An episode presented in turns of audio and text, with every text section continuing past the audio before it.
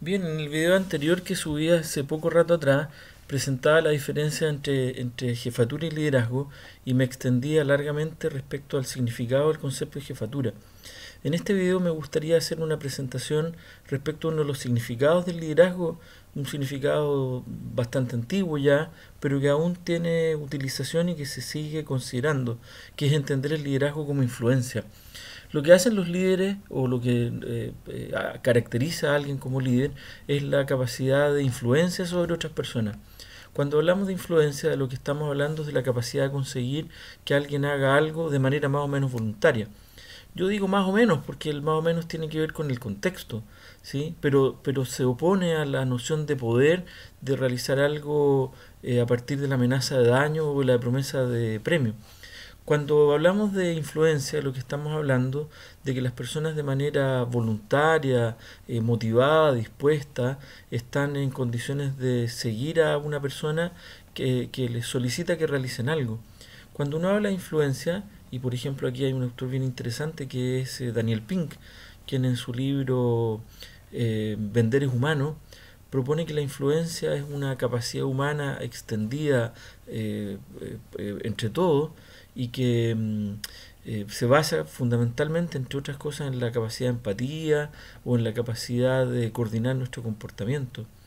Eh, Aristóteles decía que la influencia, en su libro La retórica, se basaba fundamentalmente en tres eh, grandes acciones. Una es la capacidad de argumentación racional, o ser capaz de, mm, proponer argumentos que convenzan a la otra parte de seguirnos. Aristóteles decía también que se basaba en la argumentación emocional, que es la capacidad de emocionar a otro para que a partir de la emoción se predisponga a comportarse de cierta manera. Y finalmente lo que él llamaba la credibilidad de la fuente, es decir, la, la invitación a seguir a otra persona, a verse influido por ella, porque esta persona resulta creíble a los ojos del interlocutor. Eh, yo creo que lo, las personas que llamamos líderes o que consideramos como tales, en general, sobre aquellos que llamaríamos sus seguidores, son personas que son buenas para influir, ya que utilizan o las tres juntas o indistintamente una de las tres, eh, argumentación emocional, argumentación racional o credibilidad de la fuente. La credibilidad de la fuente es bien interesante porque es algo que puede incrementarse o algo que puede reducirse a partir del cumplimiento de compromisos, de la consistencia, de la experticia, de la, de la consistencia valórica o de otras fuentes más. Este enfoque de liderazgo tiene una gran virtud y es que la influencia se puede aprender, se puede entrenar, se puede desarrollar y, y se,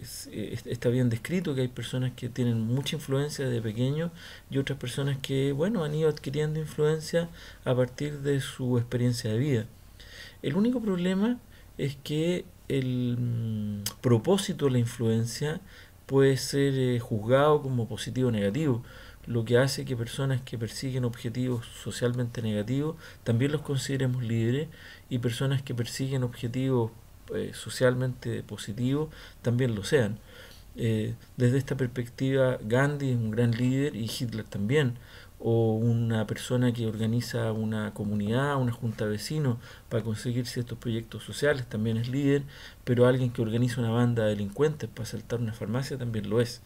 Eh, en otras perspectivas de liderazgo puede entenderse que solamente es líder cuando el propósito del liderazgo, la influencia ejercida por un líder, se enfoca en objetivos socialmente poderosos, positivos.